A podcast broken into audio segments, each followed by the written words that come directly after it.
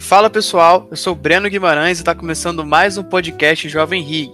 Aqui nós trazemos profissionais do mundo das relações institucionais e governamentais para falar sobre como é a vida de um RIG. Hoje me acompanhando está a minha colega Kathleen. Tudo bem, Kathleen? Dá um alô pro pessoal. Oi, oi, Breno. E hoje a gente vai estar tá entrevistando ela, a Francine Mor, ela que é coordenadora do Comitê Abrigue Mulher, cofundadora do grupo Dicas Mulheres em Rio e sócia na Logos Estratégia Consultoria. Tudo bem, Francine? Oi, gente. Bom, bom dia, Breno. Bom dia, Kathleen. É, bom dia a todos que estão ouvindo. É um prazer enorme estar aqui com vocês, conversar um pouquinho, fazer esse bate-papo bem tranquilo e bem agradável.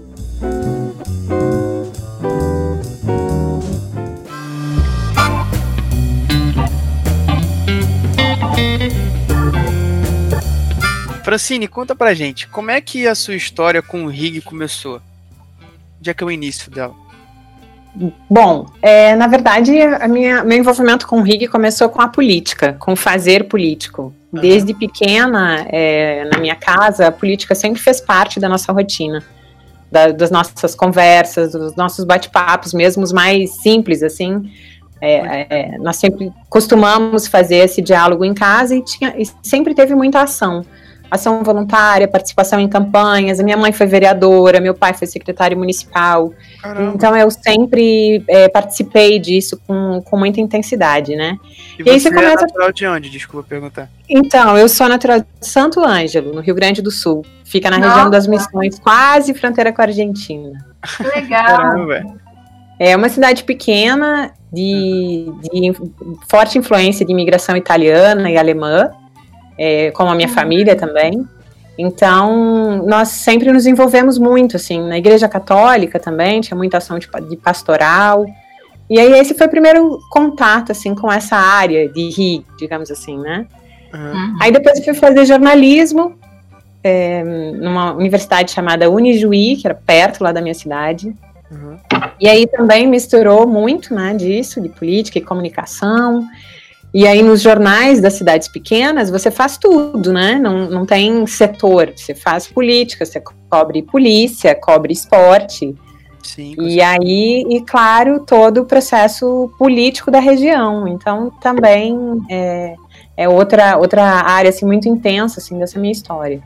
E eu trabalho desde os 18 anos, né? Então, quando você vai misturando essa vida de ação coletiva e, e atuação é, de comunidade, fica um tempo bom aí de experiência e de noção, uma outra noção, assim, na atividade de relação e de conexão também. Ah, com certeza, ainda mais quando desde o berço, né, da família, você estava em contato desde sempre com a política. Então, o jornalismo mais que ajudou a aproximar mais, creio eu, né, com essas relações de poder até mesmo com ação voluntária, etc. Super. E foi por causa do, do jornalismo que eu vim para Brasília. É, eu vim para trabalhar num gabinete aqui na Câmara, com, uhum. com um deputado que é lá do Rio Grande do Sul, e vim fazer a assessoria de imprensa para ele, né? Então, fazer essa ponte também com o Estado e a atuação aqui na Câmara. E aí, como eu digo, fazer assessoria de comunicação em gabinete é fazer política também, né? Ah, e aí foi, foi um, uma outra é, ação assim bastante intensa nessa área. Aí depois eu fui para o Ministério do Esporte, também na, trabalhando já junto com o gabinete, mas ainda na área de comunicação. Eu só não entendi uma coisa. Você começou a trabalhar nesse gabinete depois de formada, mas foi depois, é, recém-formada ou foi ou foi depois da, muito depois da graduação, fazendo pós? Foi por causa do jornalismo que eu vim para Brasília. Depois de, de, trabalhar lá em Santo Ângelo mesmo, na região, por três anos, na área de jornalismo, eu vim para Brasília para trabalhar num, num, gabinete aqui na Câmara e eu fazia assessoria de imprensa, então, desse deputado que é lá do Rio Grande do Sul. Uhum. Aí eu fui para o Ministério, fiquei um tempo lá na Câmara e depois fui para o Ministério do Esporte, fiquei mais três anos, trabalhando direto no gabinete do ministro, mas ainda na área de imprensa. Aí depois desses três anos eu resolvi sair do Ministério por, na verdade, uma questão é, pessoal, que foi o nascimento do meu filho, é, e a dificuldade de, de combinar as agendas, né? Ah, com certeza. Imagina. Aí eu fui para o UNB fazer uma especialização em ciência política, uhum. porque é, me encaminhando cada vez mais para essa área de relações institucionais, mas ainda sem saber exatamente o que, que era isso. no curso de ciência política, aí eu fui ter acesso assim a, a, um, a ferramentas mesmo, né, de análise política, da construção de estratégias, o que contribuiu bastante para eu abrir a minha consultoria e começar a trabalhar especificamente na área de RIG. E como é que foi essa etapa da sua vida, essa construção da consultoria? Conta pra gente. Pronto. É, então, Kathleen, assim, o, o, meu filho mais velho era pequeno, ele tem 13 anos hoje, ele era pequenininho. A primeira coisa foi encontrar uma maneira de eu conseguir trabalhar, produzir nessa área que eu gosto tanto, que é política, mas continuar acompanhando ele, porque como eu não tenho família aqui, no, aqui em Brasília, era, era eu e eu, né? Porque o meu marido trabalhava na presidência na época e tinha uma rotina bem, bem puxada. Uhum. Então, é, a, o primeiro objetivo foi esse, encontrar uma maneira de conciliar as duas coisas, né? E, assim, deu certo. Começou pequeno e, e o objetivo é mais ou menos esse, são poucos clientes, mas eu atendo de uma maneira bem particularizada, assim, com bastante dedicação. Então, é, é, é difícil, acho que a gente vai falar um pouco disso, assim, de empreender em RIG, como é que é isso, porque é uma tendência, mas, mas tem muitas possibilidades e tem é, muita chance, assim, de fazer bastante coisa diferente. Como mulher, você sentiu alguma diferença na hora de empreender? Algum, deu algum impacto, assim, algum baque? Então, tem coisas que você só vai entendendo, só vai percebendo que a ficha cai mesmo depois, né? Aliás, em Kathleen, você é muito jovem para saber esse negócio de ficha que cai, cara. Isso é muito antigo. é, mas a ficha cai, uma hora ela cai. Aí você entende que, que tem que fazer diferente, né? Porque as referências, elas são. É, elas nem sempre servem para você. Então você tem que ir adaptando isso, né? Quando eu pensava numa consultoria, eu pensava numa empresa muito grande, com funcionários, com uma estrutura, com uma sede. Depois eu entendi que não, que, que um computador na minha casa e, e uma, uma, um bom relacionamento e conhecimento da, dos assuntos podia resolver. E na verdade era isso que eu queria. Eu queria é, uma estrutura simples, né? E um atendimento qualificado. E aí pronto, aí deu certo. E eu acho que, assim, aquele projeto inicial, de, ou pelo menos uma referência inicial de uma grande empresa e tal, ele mudou bastante. Eu tenho visto que esse é um exemplo que, se, que vem se confirmando cada vez mais. Felizmente vem mudando cada vez mais, né? Você vê. É. para nossos ouvintes que estão nos Esse... ouvindo agora, mulheres, vocês que estão pensando em empreender, escutem o que a Procena está falando, gente. Não precisa se esperar naquelas grandes consultorias que estão já consolidadas há mais de 30 anos no mercado. Você, de dentro de casa, com bom relacionamento, também consegue. É possível, tem que ter resiliência. exato, exato, Catherine, exato, exato. Isso é um modelo que vem até disruptivo, né? Porque com vem certeza. batendo de frente muito com o mundo corporativo, né? Até mesmo se a gente analisar o pessoal que faz modelo de negócios via internet, né? Com marketing digital uhum. Todas as inovações, você consegue ver que uma pessoa dentro de casa, nem precisa estar dentro de casa, se a pessoa for mais saída, assim, se ela tiver é muito é muito é, é, é, engraçado como é sutil e simples a coisa, porque se você tiver, eu acompanho muito um youtuber que ele viaja o mundo. E ele trabalha de Starbucks em Starbucks, só com Wi-Fi no notebook dele, fazendo freelance, editando os vídeos dele. Então, assim, é, é impressionante como aonde que a gente está chegando, sabe? Como é que está sendo sutil criar riqueza e conseguir fazer trabalhar, assim fora de É, e agora, essa, essa nossa atual condição de pandemia é, contribui muito para isso, né? Exato. Então, assim, enquanto muita gente teve que fazer uma adaptação para o trabalho em home office, eu já estava nesse processo, né? Então não foi uma, não foi um baque para mim, eu já estava acostumada uhum. com isso. E aí, claro, perdemos a rotina de ir até o congresso, de transitar um pouco pelos corredores, mas ao mesmo tempo você ganha em outras, outras condições, né? Que é mais tempo para estudar também, para se qualificar, para fazer pesquisas, para fazer reuniões mais objetivas. Para ficar com a família, com os filhos, né? e falando. certamente ficar mais em casa, sabe? Exato. Entender a casa de uma outra maneira. Isso eu acho muito Exato. legal, eu acho que é uma, uma grande oportunidade. Exato. E Francine, deixa eu te perguntar. É, quando você começou a empreender, foi com, a, com essa consultoria de hoje que você está aqui a Logos? E uma outra pergunta, que época que foi isso? Porque essa questão de empreender em rig me parece muito atual. Eu não sei se é um pouco mais atrás, é, o pessoal já tinha esse mindset de querer empreender, de sair da inércia, de querer abrir uma empresa. Conta um pouquinho pra gente. Então, é, eu, eu, eu, criei essa consultoria tem 10 anos. É, na verdade, ainda no finzinho já da especialização, nós fomos para Salvador, nos mudamos para lá, ficamos pouco tempo, e na volta eu abri a consultoria. Então, é, são 10 anos aí, mas de um, de um processo, assim, bem tranquilo mesmo, sabe? De três, quatro clientes, às vezes um pouco mais, às vezes um pouco menos, de áreas bem diferentes, é, e com propostas, às vezes, diferentes. Às vezes tem cliente que quer só uh, análise política, às vezes tem cliente que quer uma atuação mais intensa no Congresso. É, tem cliente que quer, por exemplo, um relatório semanal é, mais, mais é, concreto mesmo, e você tem que ralar para conseguir as informações. E tem cliente que, que quer ligar para você uma vez por semana e, e perguntar o que, que você está pensando sobre a, sobre a conjuntura. Então, isso é muito legal também, sabe? Da, da empreender em rig, assim. Você vai se adaptando com a demanda do cliente, com o que, que ele está precisando. Você tem que entender isso também. Tem que ser camaleão. É, não precisa oferecer o mesmo pacote para todo mundo. Você vai ter que ver o que, que, o que realmente ele precisa e o que, que realmente ele quer. Às vezes você tem que dizer para ele que ele precisa de outra coisa, que não é aquilo que ele está querendo. Que tem consultoria que oferece um somente um serviço, a sua se adapta ao pedido do cliente.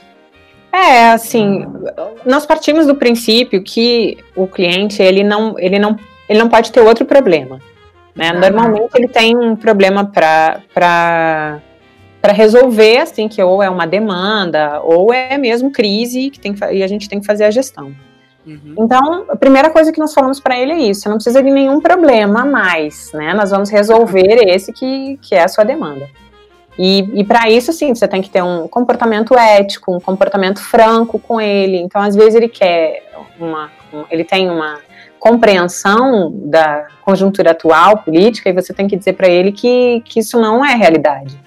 Né, que nós que vivemos o dia a dia da política, nós sabemos que o contexto não é favorável.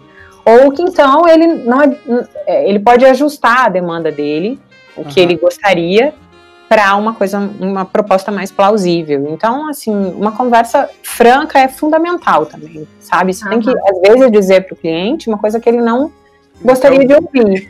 Mas uhum. se, ele, se for para ele ouvir só o que ele quer, então ele não precisa uhum. de uma consultoria. Né? Ele, ele, pode, ele pode conseguir isso em outro lugar, né? Então, uma, uma consultoria qualificada, ela também diz para o cliente aquilo que ele não estava querendo ouvir. Exato. Né? Dica importante. Isso me parece o maior desafio, assim. E, e eu, sabe o que é legal? Que eu acho quando a gente entrevista uma pessoa que trabalha em consultoria. Assim, tudo bem que o, o perfil do, do profissional de RIG, ele sempre vai ter a, a atuação multifuncional desse profissional. Né? Mas assim, na consultoria me parece que é ainda mais flexível. Não tem aquela coisa engessada da empresa de você estar tá ali fazendo tal coisa, só apertando um parafuso. A divisão do trabalho mais estrita, né? Parece que na consultoria é interessante que a partir da diferença de cliente, a partir da diferença do serviço que você está prestando, você acaba se é, desmembrando cada vez mais, né? Trabalhando em cada diferente frente, né? Então, os exemplos que você pontuou são exatamente, exatamente isso que eu penso, assim, eu acho mais interessante, como que é flexível o trabalho, né? Sim, eu acho que por isso é que nós podemos dizer que empreender em RIG é uma tendência. Eu entendo que a tendência seja de profissionais mais qualificados, profissionais com uma visão mais ampla do processo político, é, com mais consciência de que fazer RIG é um fazer cheio de habilidades diferentes. Você vê, são 96 habilidades né, classificadas no, no Ministério do Trabalho. Então, aí e o que, que eu vejo também? Que as, as pessoas e as mulheres são um grande, um grande grupo que vem fazendo essa transição, elas buscam uma outra maneira de trabalhar. E elas fazem isso através da sua própria consultoria.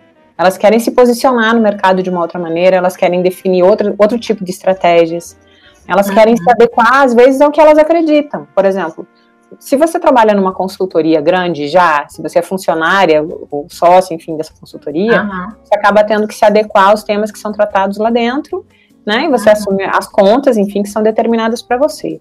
Na sua consultoria, você pode, por exemplo, determinar que você não vai tratar sobre determinado assunto e você não atende aquele assunto. É uma escolha que você consegue fazer. É uma autonomia temática, de estratégia, uhum. de posicionamento.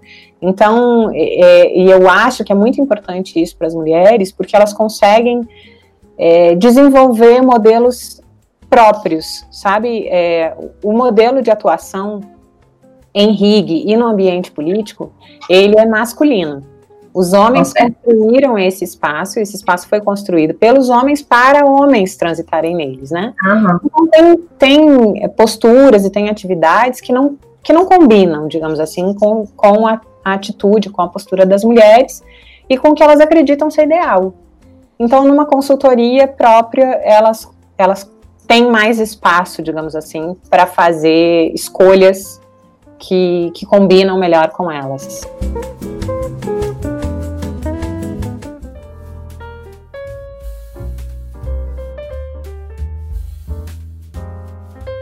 Então, Francine, conta pra gente como é que é a sua atuação dentro da Brig. Você é a coordenadora do Comitê Mulher e conta pra gente como é que é essa atuação. Ótimo. É, é, pensa num assunto que eu gosto de falar, é esse aí também. É, então, é, vou contar rapidinho assim a trajetória. Depois de ter feito especialização na UNB, então eu abri minha consultoria e aí depois de um tempo eu, eu decidi realizar um projeto que era meu já de muito tempo, que era fazer um mestrado. Uhum. Comecei a pesquisar as opções de mestrado, já tem opções boas aqui em Brasília, né? Mas eu me interessei muito pelo projeto do CEFOR, que é o mestrado, que é o curso de formação da Câmara, né? E é um mestrado profissional, que foi uma coisa que me atraiu bastante, assim, porque aí você consegue ter uma visão teórica, mas dentro do, da, da realidade do mercado, que eu acho que é uma coisa que muito legal. legal. E realmente foi muito legal, assim, eu comecei como aluna especial, depois fiz a seleção, e agora já estou em fase de conclusão, assim, realmente conclusão, porque eu estou escrevendo a conclusão do TCC nesta semana. E qual é, é o seu foco? Então, aí o meu foco de pesquisa é impacto de gênero na atuação das mulheres no, na área de lobby. Legal.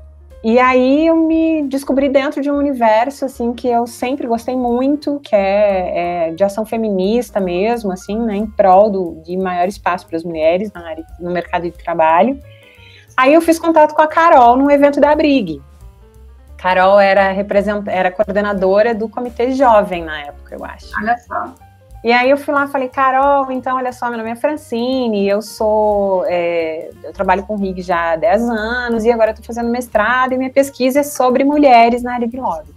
A Carol literalmente pegou pela mão, me pegou pela mão e falou, vamos conversar. e aí eu falei, cara, melhores amigas já, por favor, né? A Carol é uma fofa, uma querida, super determinada e com uma visão assim de futuro e de realidade, de contexto político e tal, fantástica. E desse primeiro papinho num evento, que foi um café da manhã da Brig, é, nós evoluímos para outras conversas muito mais é, profundas, filosóficas e teóricas e lúdicas, enfim. Uhum. E, e resumiu que é, a Carol falou: vamos, vamos fazer alguma coisa na Abrig. E aí então eu vinha com esse, essa fundamentação teórica, né? E já a intenção de fazer uma pesquisa de perfil das mulheres que atuam em lobby.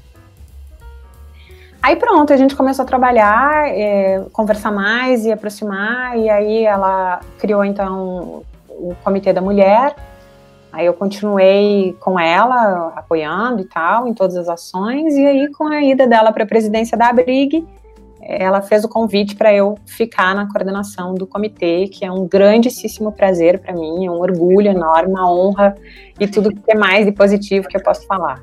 E por que isso? Porque eu comecei a entender também o RIG, isso foi muito importante para mim, entender o RIG como um espaço de transformação política sabe? Isso é muito legal. E eu tenho falado assim sobre isso, porque o RIG é uma das poucas áreas de trabalho em que você consegue fazer aquilo que você acredita. Sim. Claro que você tem que pagar boleto no final do mês, é óbvio, mas você consegue fazer é, um, um, trabalho mais voltado, mais coerente com o que você acredita na sua vida. Exato. Você escolhe as áreas, como a gente já falou lá atrás, e eu acho que isso é uma grandíssima oportunidade assim, para as pessoas, ainda mais num mundo como o de hoje, que a gente compreende a vida profissional junto com a vida pessoal, sabe? Inserida ah. na sociedade. Isso é muito legal. A gente conversou isso bastante com a Tacira, no programa da Tacira. Que é. ela gente, trabalhe com o que você acredite. E é, é, é, é realmente um, são dois caminhos, né? Ou você tem que pagar boleto no final do mês, mas você tem o caminho a duras, a duras pedras, né? Que você pode realmente fazer o que você acredita. Você pode seguir e ter os seus ideais. Então, assim, eu acho que além do teor democrático que o Rig tem, ele tem essa questão também da liberdade, né? De você poder realmente ir lá e acreditar e correr atrás e fazer suas coisas. É uma é área muito ampla, né? Tem muita, muita oportunidade, muita, muitas alternativas, né? E com relação ao Comitê da Mulher, foi, foi nisso, assim, eu acredito muito que a conexão entre as mulheres, a troca de contatos, a troca de experiência entre elas, faz serve de motor propulsor para que elas consigam realmente se estabelecer no mercado e como eu tenho dito no meu TCC que elas realmente entrem no jogo como peças é, que contam no tabuleiro uhum. sabe que elas elas sejam vistas como atora como como agentes é, qualificados como é, profissionais de referência que elas são porque elas são muito qualificadas tecnicamente e elas têm uma visão muito positiva para a atuação em RIG, que é a da comunicação, que é da empatia, que é da intuição, sabe? Isso são valores muito importantes para a atuação em RIG. E só que faltava, assim, os números mostram que as mulheres ainda são minoria, elas são menos de 40% dos profissionais do setor. É, eu tenho esse levantamento que nós nem tínhamos ainda no Brasil, eu estou fazendo isso no meu TCC. E é um número que combina com os números de Washington e os números de Bruxelas. Então nós estamos Nossa. no mesmo patamar dos grandes centros de lobby do mundo. Positivo e negativo, né? Porque assim está na hora de entendermos o que é que está acontecendo e, e, e conseguirmos é, construir mais espaço para que elas para que elas alcancem é, o patamar que elas desejam para a carreira delas, sabe? E eu tenho certeza que elas desejam bem mais. Então, o comitê serve para isso mesmo, para recebê-las, para acolhê-las e para criar ambientes de conexão. Com certeza, com certeza. O trabalho acadêmico e a pesquisa para mostrar a realidade ele é essencial em qualquer área, né?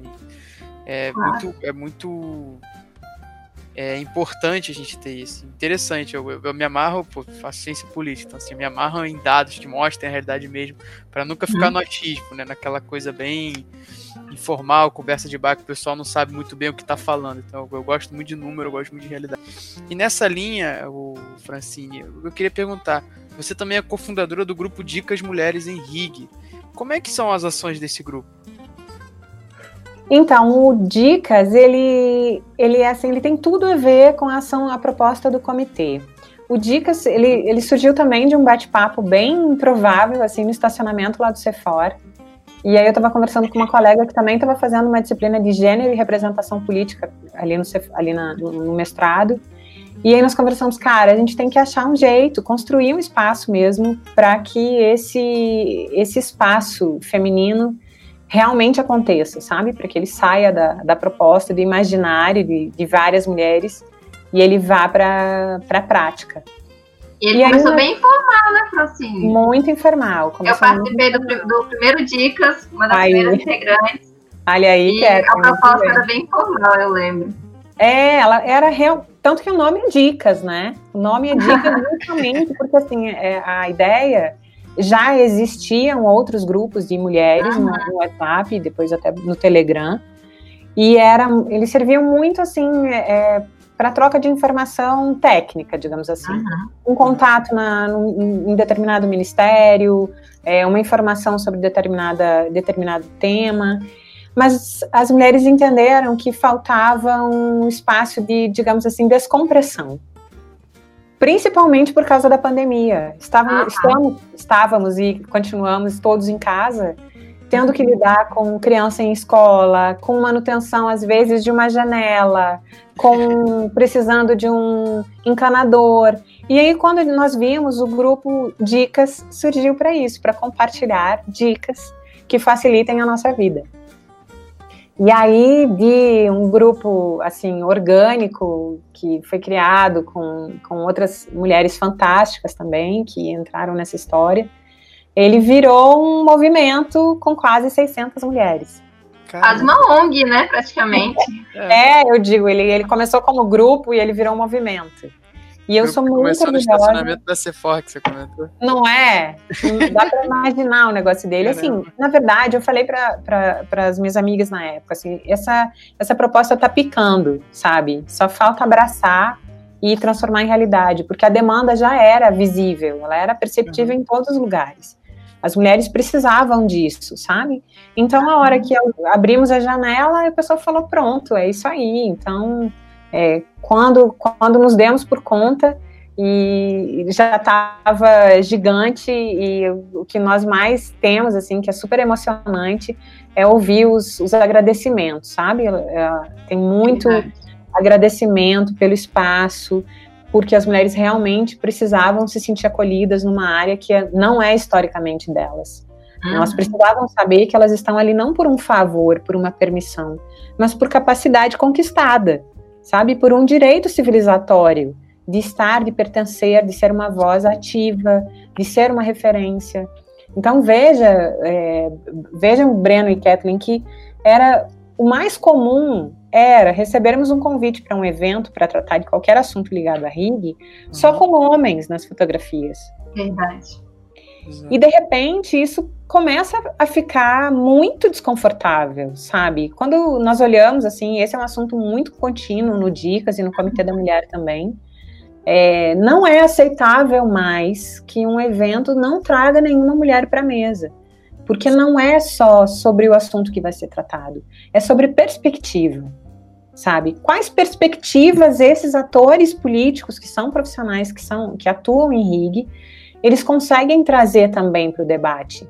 E aí, se você não tem uma mulher, você está deixando uma perspectiva de fora, porque a perspectiva dela é diferente, traz diferença, traz outros argumentos, e esses argumentos enriquecem o debate, sabe? Então, um politicamente correto, eles enriquecem, eles traem, eles trazem muito é, lucro, eles trazem muitos ganhos, né? e, e é fundamental que nós entendamos isso como uma obrigatoriedade da área é preciso colocar mais vozes para discutir os temas em questão.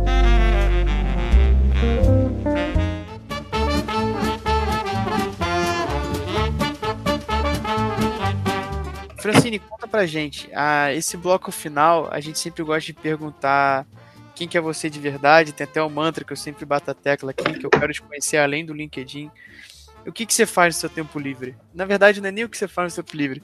É o que, que você escuta no Spotify? Como é que é a sua playlist? Ah. Essa é boa também. Muito sobre a gente, sabe? Então é, é bem interessante. Eu, eu gosto muito de música, gosto muito de MPB, principalmente. Uhum. É, canto muito, adoro. O meu filho toca piano e tá, tá tocando já há um tempo, então uma, uma das coisas que eu mais adoro é, é eu, ele toca e eu canto. Olha só. E é uma maneira também de incentivá-lo, claro, né? Ele gosta, uhum. ele, ele também canta muito bem. Então a, a, família adora, porque nós fazemos os vídeos e mandamos para eles. Então é, essa, é uma, essa é uma hora muito gostosa, assim. E, e, no Spotify eu escuto tudo que, que tá numa lista minha chamada As que Gostei, né? Super óbvia. E eu fico uh, atualizando ela e também procurando uh, listas por aí. Então, tem amigas que eu sei que têm um gosto parecido com o meu, ou que sempre tem novidade. Aí eu costumo dar uma, uma checada na lista delas de vez em quando e adicionar na minha. Mas eu gosto muito de música e além da música, eu gosto muito de leitura também. É, eu, eu, tenho sentido um tanto, porque as leituras do mestrado, claro, elas, elas tomam meu foco agora, meu tempo, uhum. mas eu combino isso com literatura. Então, é, esse, essa é uma área de muito prazer para mim, é uma coisa que eu, que eu realmente, assim, que me emociona muito, mexe muito com o meu coração.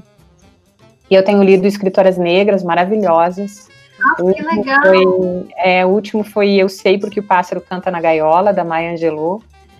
E, e assim, é, é um livro muito gostoso, assim, muito revelador, sabe, da rotina deles é, no, no, sul dos Estados Unidos, enfim, muito histórico, assim, também.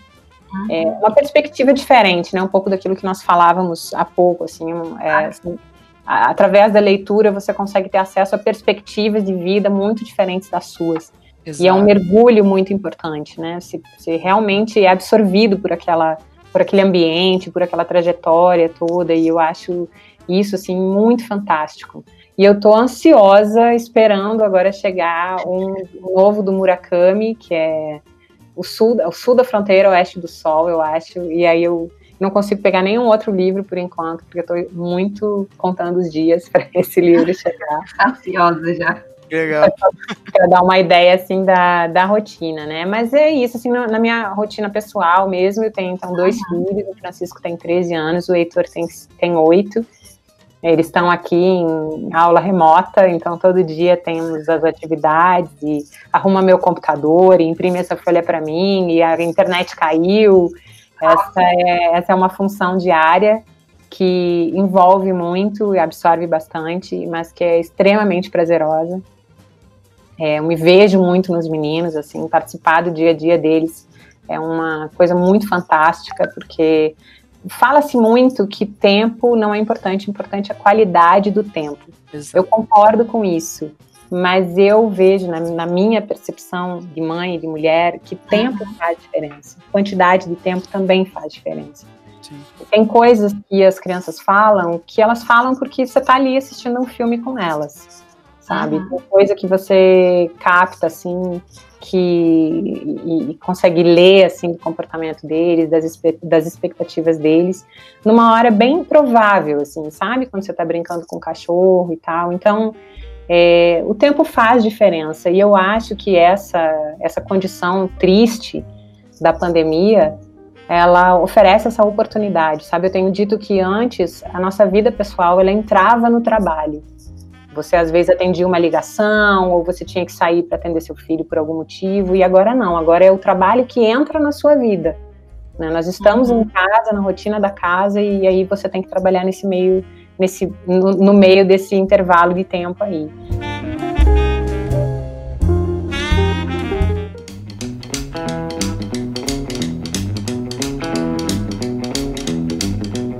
Francine, agora a gente está chegando no nosso bloco final da conversa aqui do podcast. E tem sempre uma pergunta que eu gosto de fazer, que é a seguinte: se você pudesse voltar no tempo, o que, que você diria para o seu eu jovem que acabou de se formar? Quais dicas você daria?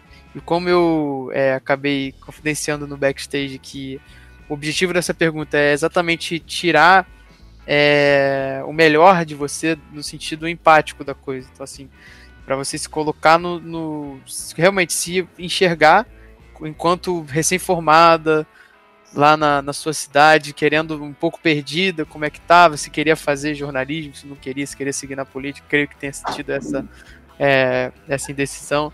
E eu queria saber qual dica você dá para alguém que passou por essa situação. É, eu sei que dica eu daria para mim lá atrás, sabe? Eu diria para pensar grande, mas não pensar grande no sentido de abrir uma grande empresa, de ser o CEO top, uhum. mas de pensar grande no sentido de que cada um é também um agente de transformação e é um ator de formação de opinião, sabe? Então, é, até teve um curso que eu, que eu tive o prazer também de liderar aqui na Abrigue, sobre liderança, que foi a Marina Matari e eu, nós falamos um pouco sobre isso, sabe? O profissional que atua em RIG, ele é um, um importante ator de transformação. É, quando ele se coloca para oferecer uma, é, uma informação, tanto para o cliente quanto para o chefe dele, para o diretor da empresa, ele está se posicionando de uma maneira muito importante. Né? Ele é, na verdade, um orientador. Então, tem que usar sensibilidade, tem que usar empatia, tem que pensar grande neste sentido, sabe? Que posição eu posso tomar, que sugestão eu posso dar, que encaminhamento eu posso fazer para mudar as coisas e, e, fazer com que elas aconteçam da maneira como eu acredito. parece utópico, mas não é. A gente muda o mundo por atitudes pequenas, sabe? E outra coisa que eu sempre falo, assim, parece que quando você toma uma decisão ou quando você dá uma sugestão que vai contra a corrente, você está sozinho, mas não é. Sempre tem alguém dentro da sua própria organização, sempre tem alguém do seu lado que pensa parecido, sabe? Então, às vezes você tem que achar essa pessoa, fazer uma comunicação melhor aí com ela e achar mais gente para se posicionar da mesma maneira. É, quando a gente sai da faculdade, sai muito cru nesse sentido de compreensão da vida, assim, sabe? De compreensão do mundo. Mas é, eu já ouvi gente falando, por exemplo, o fato de você estar numa capital oferece outras possibilidades que no interior nós não temos. Então aqui você manda um e-mail às vezes, você bate na porta aqui de Itamaraty e você consegue uma reunião com alguém sabe? Você dá uma uhum. passada na Câmara um dia, pede para conversar com o deputado, com o senador, e você consegue fazer isso. Então, tenha um bom projeto, tenha uma boa proposta e, e vá uh, o mais longe possível, assim, sabe? E a vida também é feita de passo para frente, passo para trás. Também não precisa se assustar com isso. Às vezes, você lança um grande projeto e ele não dá certo, você volta um pouquinho, recua um pouquinho e depois se lança de novo. Esse, isso faz parte do crescimento, faz parte da proposta. É uma coisa que eu tenho feito muito na minha vida, é, tenho construído assim essa história e eu acho que hoje eu tenho mais tranquilidade para falar da minha trajetória, porque o fato de eu ter me afastado um pouco da área, eu ter tomado outras decisões por causa da família mesmo, me deixaram por muito tempo muito insegura com relação ao que eu podia falar, ao que eu podia fazer. Então, ir para o mestrado foi, é, é, faz parte dessa proposta, né, de ganhar mais autoridade, digamos assim, técnica para tratar dos assuntos e também para falar de mim, sabe? Para falar das coisas que eu faço. Quando vocês convidam alguém para falar sobre a vida na, aqui nesse podcast, que eu acho que é uma oportunidade incrível, eu sei que vocês e os jovens também querem ouvir o que não deu certo. Uhum. Porque se você ouvir só quem chegou e o que, que ela fez para chegar, você também fica pensando, ah, mas na conjuntura dela, naquela, naquela, naquela concepção histórica, deu certo, mas na minha não vai dar. Então, às vezes, isso só não contribui. Você também precisa falar das dificuldades, sabe? E isso é uma coisa que eu falo hoje com mais tranquilidade foi difícil, eu, eu, eu dei uma, uma curva importante e eu tenho aprendido a valorizar cada etapa do processo e a entender que faz muito sentido e que contribui muito para o lugar onde eu estou hoje e para a visão de mundo que eu tenho hoje. Mais do que a visão da área em si, da área de RIG, mas a visão da atuação em RIG, a visão da compreensão do papel da mulher nessa área de RIG, a visão do que nós precisamos e do que nós podemos fazer mais, sabe? E aí, é, fechando, assim, eu, eu, eu acho que eu consigo entender hoje melhor e conseguir, eu consigo falar com mais propriedade disso. A sua trajetória é um fruto das suas escolhas de vida, não das suas escolhas profissionais. Exato. Tudo que você fez na sua vida contribui para o lugar onde você está. E contribui também para o produto que você vai entregar para o seu cliente, para a associação, para a empresa que você representa. Então valorizem isso, sabe? O livro que leu, a série que assistiu, a viagem que fez, a conversa que teve com a avó, a visita que fez para a tia, é, aquele tempo de acampamento, não sei onde. Tudo isso são símbolos, são valores que vão somando na sua experiência, na sua Exato. trajetória. Também penso assim. Eu acho que está tudo muito conectado. Seja nas demais experiências que a gente tem pelo mundo, sabe? Acho que tudo, tudo, tudo mesmo. Desde o churrasco que você organiza até a reunião que você vai fazer com o potencial pessoa que vai te contratar. Acho que tudo ali, todas as relações te influenciam profissionalmente né? e as escolhas da tua vida e vice-versa. Acho que essa é, é, boa, é uma boa reflexão. Eu, eu penso bastante isso. nisso também. E sabe, Breno, assim, e, e Kathleen, é, mais do que ter o telefone do contato na sua agenda, trate bem as pessoas com quem você fala, sabe? Isso eu tenho falado ah. muito também. É, ah. A área de RIG é uma área de muita transitoriedade. Um dia você está ah. aqui né, representando uma empresa, no outro dia você é está colado no CEO de uma multinacional, no outro dia você está dentro do ministério ou como ministro mesmo, ou como um grande assessor desse ministro, né? Bacana. Francine, muitíssimo obrigado por ter aceitado participar da nossa conversa. É, é muito bom começar. A gente tá, hoje a gente está gravando de manhã, né? Fugindo um pouco do protocolo. Mas é muito bom começar amanhã já trocando essa energia, tendo um papo bacana, se conhecendo cada vez melhor. É, tive a oportunidade de participar da live aquele dia contigo, lá no Mackenzie. Foi uma troca essencial também. E eu fico realmente muito feliz quando a gente consegue fazer essa ponte entre os profissionais mais maduros no mercado, o pessoal que quer entrar, enfim, casa exatamente com a proposta do programa. E, enfim, me motiva muito a começar meu dia e fazer as minhas atividades aí. Muitíssimo obrigado, Francine.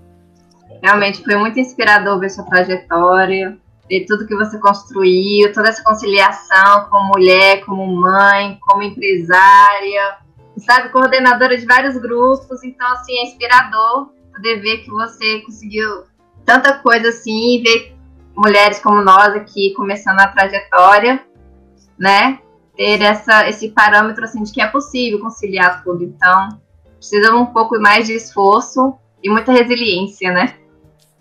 É, muita compreensão, né, é, Kathleen, assim, é, tenho dito também que como a questão é estrutural, o lugar da mulher, ele é estrutural, a resposta tem que ser coletiva. Então, homens, mulheres e pessoas em qualquer lugar, elas, elas precisam compreender isso e assumir seu papel nessa transformação.